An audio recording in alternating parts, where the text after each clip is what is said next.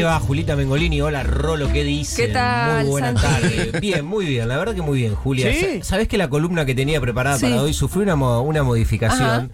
Acá yo tengo marcha a la AFA. Sí, vamos a hablar de lo que va a suceder hoy a las 5 de la Convocatoria a la coordinadora de Sin Frontera de Fútbol Feminista. Sí. Eso tengo yo. ¿Esto era Está lo que ibas a hacer? Eso lo vamos a hacer. Ah. ¿Pero antes- qué pasó? No, nos vamos a tomar un tiempo porque sucedió algo hace algunos minutos nada Sí. más que mm, tiene como protagonista a Lionel Messi. Ajá. ¿no? Al, al deportista icónico de los últimos 20 años de nuestro país, todo en el marco de algo que va a suceder el miércoles a las 3 y media de la tarde. 15.45 es el horario Claro. preciso, que Argentina juega frente a Italia. Lo que dieron en llamar finalísima. La finalísima. sí, exacto, un, un torneo que, que, que- que comienza ahora. amistoso. No, que tuvo algún antecesor, pero no, que no es algo tradicional. eh, que no, que no es amistoso, es una competencia oficial eh, homologada por la FIFA. Es el campeón de la Eurocopa, Italia, contra el campeón de América, Quedó- Argentina. Quedó raro con eh, Italia no clasificando al mundial. Absolutamente. Eh, lo que comentamos hace al- algunos lunes y la Qué eliminación de eso, Italia, ¿eh? sí, es la primera vez en la historia Una que en dos mundiales sí, consecutivos no juega Italia. Pero para la Argentina, teniendo en cuenta el periodo de preparación hacia la Copa del Mundo de Qatar y también puesto en consideración que durante el ciclo de Lionel Scaloni, donde Argentina lleva un invicto de 31 partidos, solamente ha jugado contra un equipo europeo, tener enfrente una potencia, porque lo es, que es el campeón de la Eurocopa, que lo es, y que tiene un plantel calificadísimo como Italia, es, eh, es, una fecha que, que se viene viendo con mucha atención desde hace tiempo, porque la nueva composición del fútbol europeo impidió que los equipos de Sudamérica, de forma recurrente o al menos tres, cuatro veces al año, puedan tener ese tipo de roce. Alguno, y con razón, mirará la formación de Argentina y cuando se habla de esto, de que Argentina no compite contra los europeos y se encuentra con que el arquero de la selección juega en Inglaterra, con que el lateral derecho de la selección Molina juega en Italia, con que el Cuti Romero juega en el fútbol inglés, con que Acuña juega en España, De Paul juega en España y uno hace el recorrido de los 11 y juegan todos en Europa. Todos en Europa. Pero la competencia colectiva en términos de selección, eh, lógicamente que, que es distinto y, y ese roce es necesario, evidentemente, para un equipo que va con pretensiones a la Copa del Mundo como la Argentina. ¿Vos hablás de que como que jueguen juntos?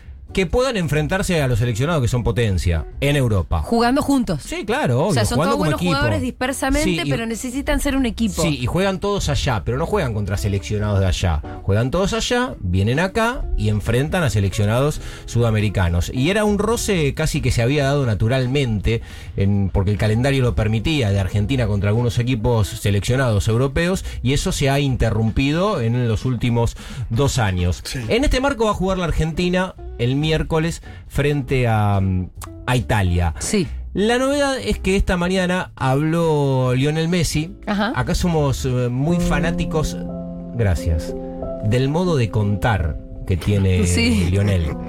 Con ese rosarino tan arraigado, Sí.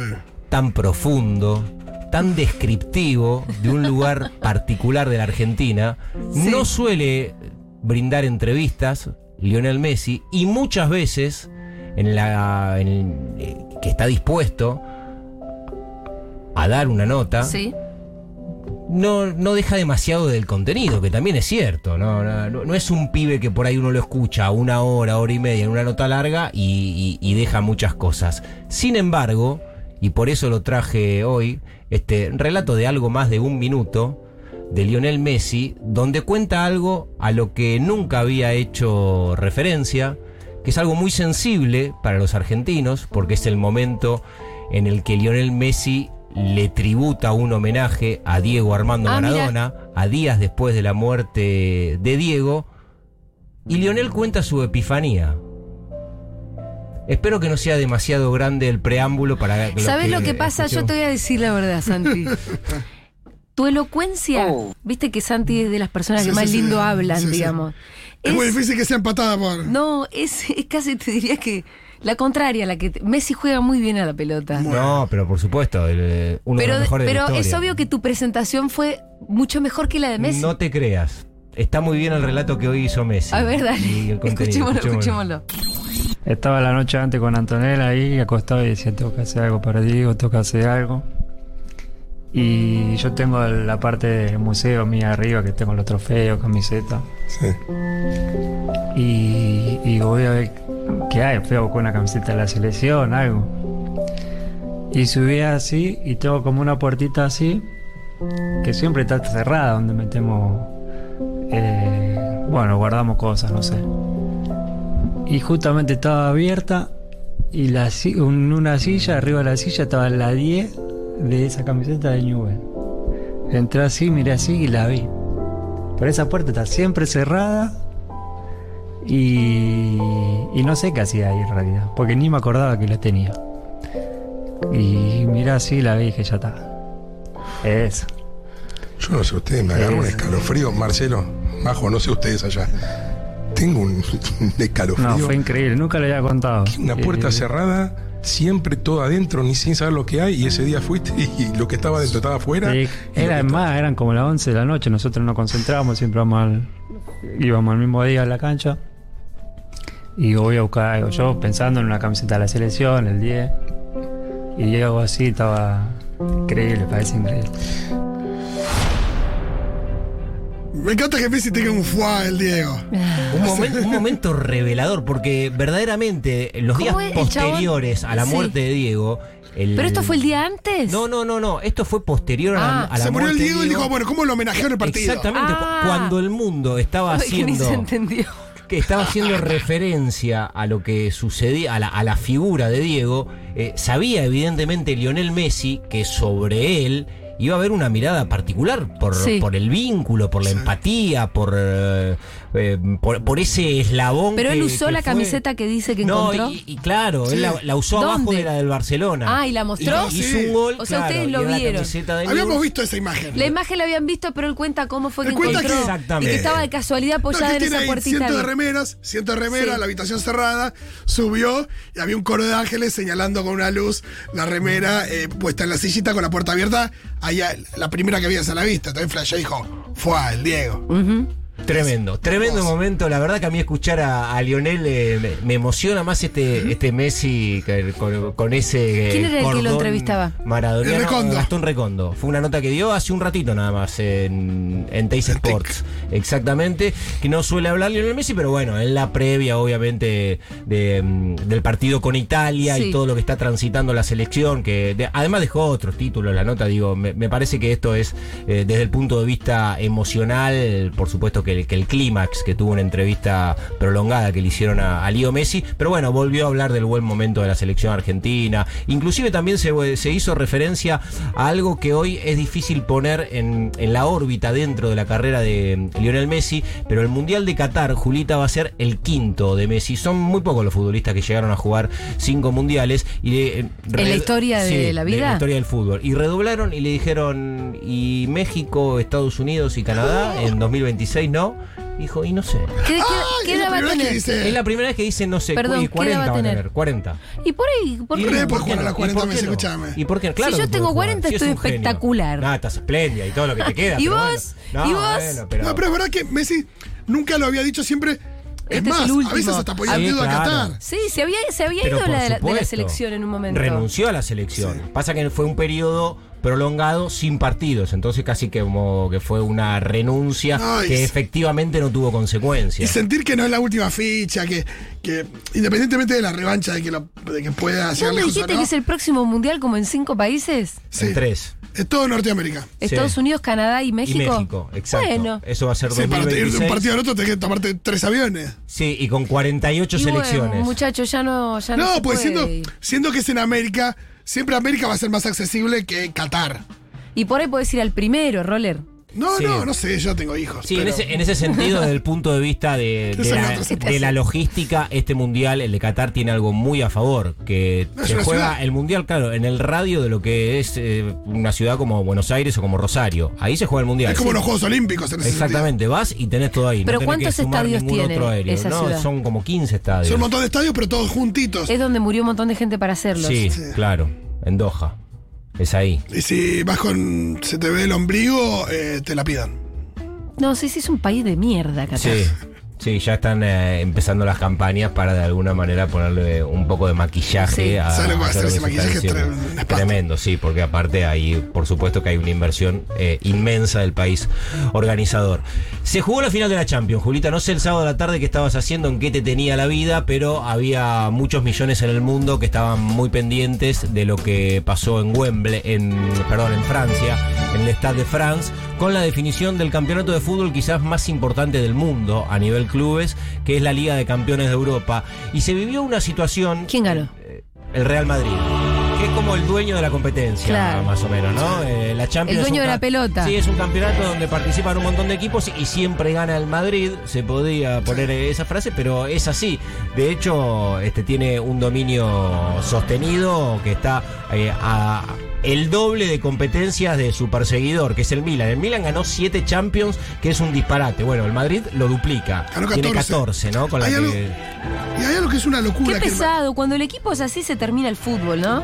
Sí, es muy loco porque el Madrid eh, la gana en el 98 con un gol de Mijatovic, recuerdo, y no la había ganado hacía como 40 años de la época de Di Stefano. Sí. Estuvo como 40 años sin ganarla, pero en los últimos 20 y poco, 25 años ganó, eh, no sé, como 8, no sé cuántas. Sí, 8. Y que- sí, además también un Oh, perdón, no, 6, 7, no sé, pero una locura. Yo me quedé con una cuestión, Julia, que sucedió en la previa del partido y que tiene que ver con, con una mirada que siempre se hace desde Sudamérica, desde la Argentina particularmente, y fundamentalmente en este caso por quienes eran las voces oficiales en la transmisión del partido de la Champions entre el Real Y el Liverpool, que es esta cosa de, de ser muy elogioso, de poner muchos adjetivos calificativos muy favorables con todo lo que tiene que ver con la organización y que lo lleva casi como aquel personaje que estaba en Peter Capusotto y sus videos, eh, no como acá, ¿no? Como todo lo que, todo lo que sucede acá eh, está organizado a la perfección, todo tiene una enorme rigurosidad eh, y dando a entender en forma permanente que lo que tenemos nosotros en Sudamérica es una mierda. Es una porquería. Eh, básicamente es esa la mirada. Y el otro día el partido empezó 36 minutos tarde. Un partido que tenía pendiente al mundo, con todo lo que eso significa fundamentalmente como espectáculo audiovisual, más allá de lo que sucede en ese lugar. Hubo 30.000 hinchas ingleses que estaban en los alrededores del estadio, hinchas de- del Liverpool fundamentalmente, con ellos fueron los incidentes, que no tenían Empezó tarde por los incidentes. Sí, claro, que fueron gravísimos los incidentes. ¿Muertos? No, la transmisión oficial no mostró en ningún momento lo que estaba sucediendo afuera. Sí. Si uno estaba mirando la pantalla de, No del canal que transmitió, no, por ahí lo que, lo que contaban, que había incidentes, Ajá. decían, y no más que eso. Pero un partido donde, insisto, eh, las cadenas eh, televisivas más importantes del mundo estaban pendientes y, y que suele haber, eh, obviamente, una cuestión de precisión muy importante para que empiece puntual, se iba demorando y no había mu- mucha información de lo que sucedía.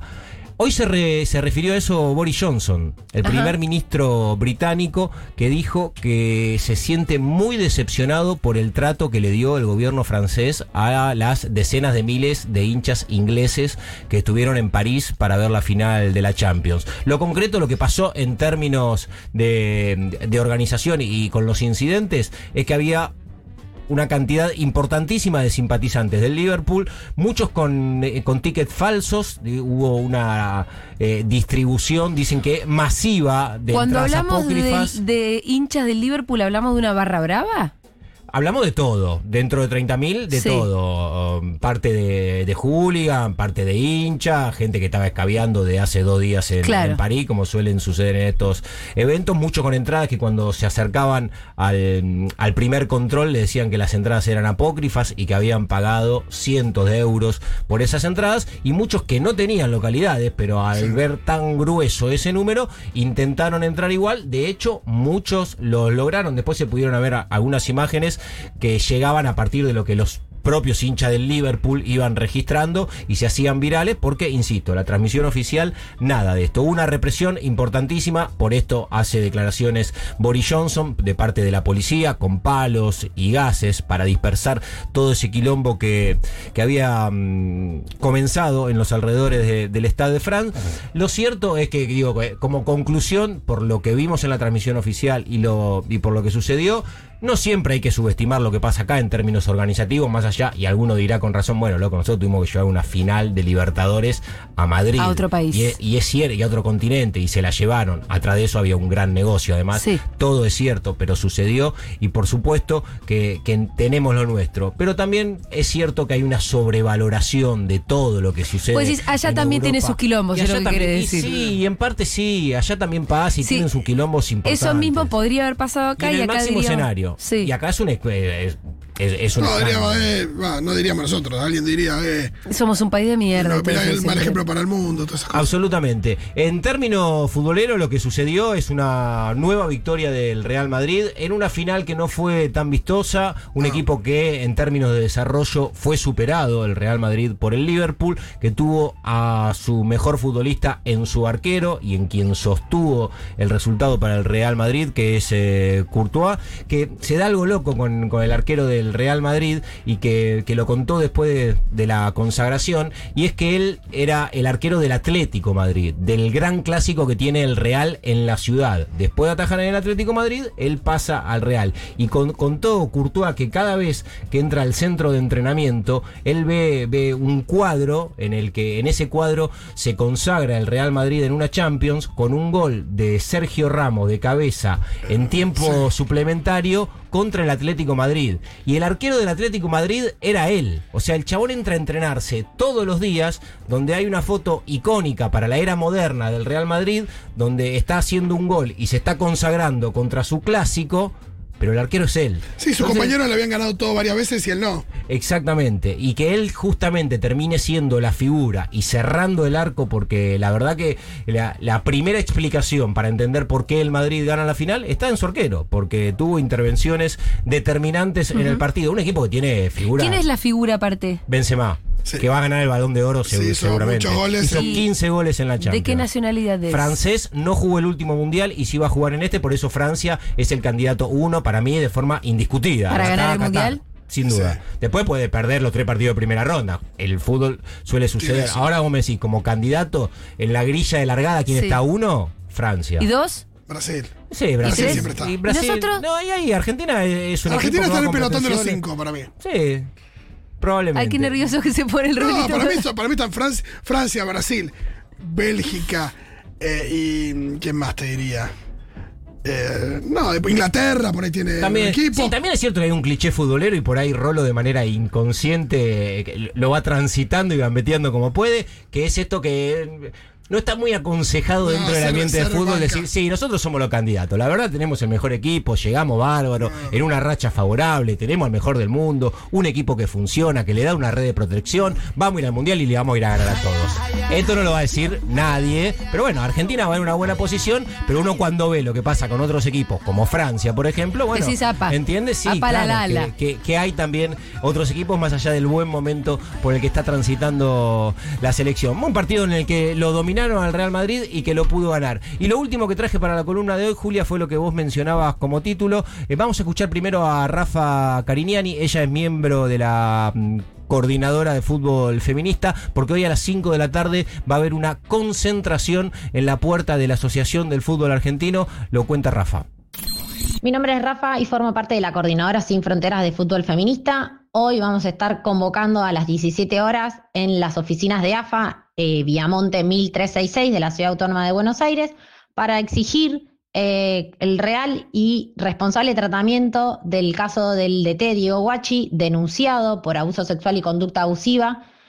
Eh, esta semana se dio a conocer el- la decisión de la FIFA, del Comité de Ética de la FIFA, que era la entidad quien estaba llevando adelante la investigación, eh, y el resultado es que da por cerrada la investigación, ya que no, no cree que haya pruebas suficientes, y además eh, deja sin sanción al DT denunciado.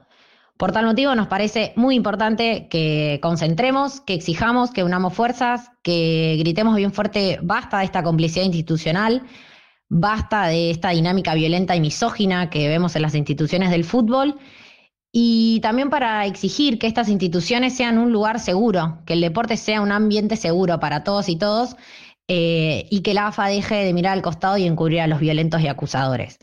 Repito, es la concentración es hoy, lunes 30 de mayo, a las 17 horas, en las oficinas de AFA de la dirección Viamonte 1366. Bueno, ahí estamos escuchando a Rafa Cariñani y Julia por un tema que hemos tratado en resumen FF, Sí. que Natu estuvo hablando con ustedes el jueves pasado y que hoy evidentemente va a tener una movilización. Yo no estaba, con lo cual si me haces un breve resumen. Sí.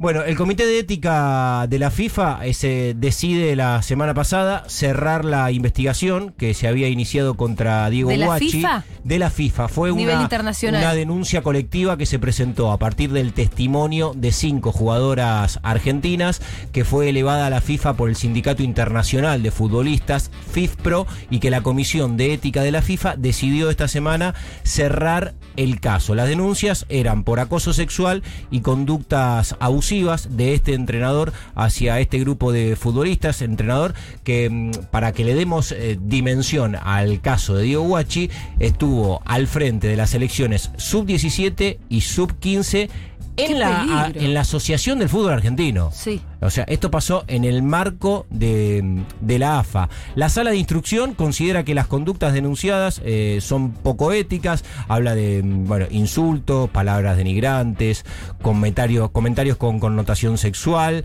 eh, y que las mismas no solo responden a una agresión verbal, sino que también se refiere a conductas graves de acoso sexual. También dice la sala de instrucción que el señor Guachi ha violado el artículo 23 del reglamento de FIFA por no proteger, respetar y salvaguardar la integridad y dignidad de, mm, personal de, de- de las jugadoras que él dirigía y además este, detalla ese artículo que el acoso sexual por supuesto está prohibido. Sin embargo, no considera suficiente los testimonios presentados y dice no poder tomar otra decisión aclarando que esta conclusión no niega que los hechos ocurrieron. O sea, cierran el caso pero dicen todo lo que todos los testimonios los tomamos como, como válido. Así que hoy por esta respuesta que, mm, que tuvo la FIFA contra el caso de estas cinco futbolistas, va a haber una, una movilización enfrente de la puerta del- de, la Asociación del Fútbol